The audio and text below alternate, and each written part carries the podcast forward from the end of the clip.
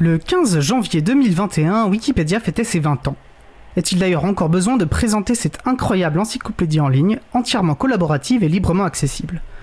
Aujourd'hui, dans sa chronique Les transcriptions qui redonnent le goût de la lecture, Marie-Odile Morandi a décidé de rendre hommage à Wikipédia. Salut Marie-Odile. Bonjour Étienne, bonjour à toutes et à tous. Bah à toi la parole. Merci. Chaque semaine, un membre de l'April, Emmanuel Charpentier, publie une revue de presse. Dans la revue de presse de la semaine 29, parue au mois de juillet, il nous propose la lecture d'un article intitulé Le cofondateur de Wikipédia avoue lui-même ne plus avoir confiance en l'encyclopédie en ligne.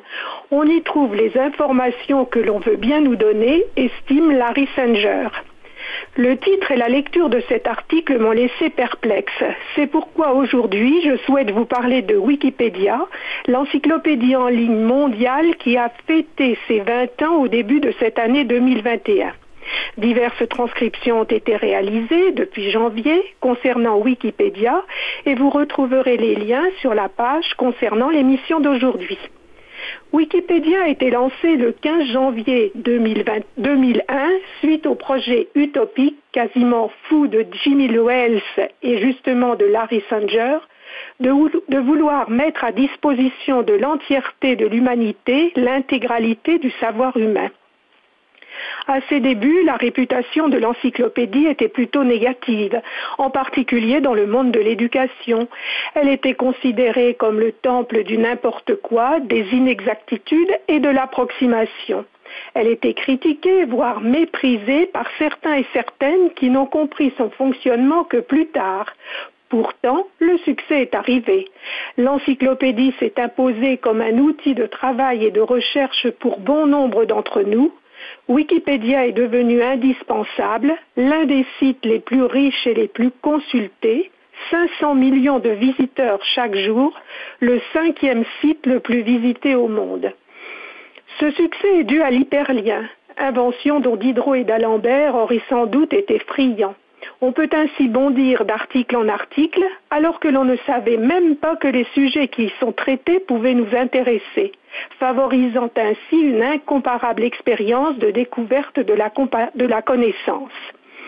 L'encyclopédie est complètement autogérée par les contributeurs et contributrices qui participent, 100 000 par jour, se partagent le pouvoir et sont bénévoles. Wikipédia, contrairement à beaucoup de structures dans notre société, n'a pas de rédacteur en chef, pas de patron. C'est probablement aussi l'un des rares endroits sur Internet où il n'y a pas de publicité. Il n'y a ainsi personne sur qui faire pression, ce qui garantit l'indépendance de l'encyclopédie. La communauté des contributeurs a réussi à mettre en place des pratiques, des façons de collaborer qui ont grandement amélioré l'encyclopédie et qui font qu'aujourd'hui, elle est de plus en plus fiable. Beaucoup de contributeurs deviennent des experts de sujets au fur et à mesure qu'ils approfondissent un article qu'ils souhaitent créer ou auquel ils souhaitent participer. Et cela ne manque pas de questionner la place de l'expert dans la diffusion des savoirs. Le but de Wikipédia, c'est d'écrire de manière neutre en citant des sources publiques vérifiables. Donc un article scientifique, une publication, un article dans un journal grand public. Il s'agit de rapporter juste ce que l'on sait sur un sujet, c'est-à-dire les faits, les différents points de vue. C'est une synthèse du savoir existant. Ensuite, libre à chacun, quand il lit une information, de se faire son avis, d'exercer son esprit critique, d'aller voir les références, de vérifier les sources. Un effort de réflexion est ainsi requis. Le principe de fonctionnement est collaboratif et participatif. Que ce soit pour rédiger les articles ou pour définir les règles de la communauté, il y a recherche d'un compromis, ce qui amène beaucoup de discussions. Wikipédia est un endroit où des gens de tous horizons, qui ont des tendances politiques différentes, des cultures différentes, arrivent à discuter pour chercher, puis trouver un consensus et des formulations qui soient neutres, sur lesquelles ils vont pouvoir tous être d'accord, quelle que soit leur opinion, pour réussir à cerner une sorte de vérité sur un sujet. L'encyclopédie est modifiable très facilement. Elle est corrigée, complétée, recorrigée en permanence. Mais ne nous y trompons pas, certains contributeurs sont particulièrement attentifs, vigilent au respect des règles et des principes de fonctionnement. Grâce à l'onglet historique, il est possible de suivre toutes les contributions, quelles sont les personnes qui les ont faites et quand. Des logiciels automatisés ou semi-automatisés détectent les actes de vandalisme, les essais de publicité même à l'intérieur d'articles et ils sont alors supprimés en très peu de temps. Wikipédia est entièrement sous licence libre, la GNU General Public License. N'importe qui peut aujourd'hui copier tout ce qu'il y a dans Wikipédia, se créer sa propre encyclopédie personnelle, imprimer le livre de l'ensemble des articles et le vendre. La seule condition, c'est de citer les auteurs et ça en fait beaucoup à citer. La fondation Wikimedia, qui se situe aux États-Unis, héberge tous les Wikipédia, mais n'est pas propriétaire des articles et n'intervient pas au sujet du contenu éditorial. Wikipédia est disponible en 300 langues. Ainsi, L'encyclopédie n'incarne pas une vision du monde, mais 300 visions du monde. Un tel succès entraîne aussi de lourdes responsabilités. Les sources sont indiquées, doivent passer avant tout, leur traçabilité doit être garantie. Wikipédia a fait le pari de la transparence, un bandeau d'avertissement est apposé sur les articles jugés insuffisants ou sur lesquels il y aurait des controverses de neutralité. Non seulement sur Wikipédia, sont publiés de nouveaux articles en fonction de l'actualité, mais surtout des articles déjà existants sont actualisés en fonction des événements en cours et cela de manière très rapide, tout en prévenant le lecteur que les informations ne sont pas forcément tout à fait justes ou avérées.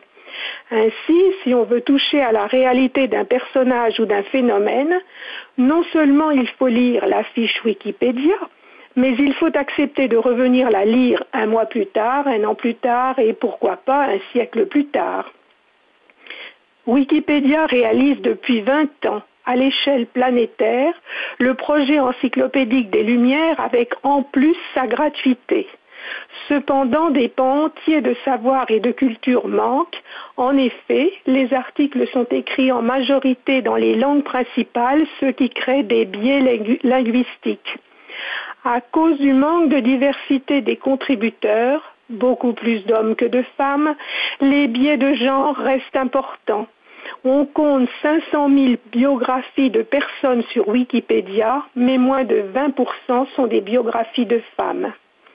Une des missions de Wikimedia France est d'inciter les gens à contribuer, en tout cas de leur en donner les moyens. Plus de personnes participeront, contribueront, plus cela permettra au projet de remédier aux biais soulignés. Wikipédia est une encyclopédie gratuite, libre. Elle est restée fidèle à ses principes, même si son modèle économique est en train d'évoluer, ce que vous découvrirez à la lecture de transcription. Elle a réussi à s'installer comme une référence en prenant une place très spécifique dans le monde numérique la culture qu'elle nous offre permet à chacun et chacune d'évoluer en tant que personne, d'être plus ouvert aux différents points de vue.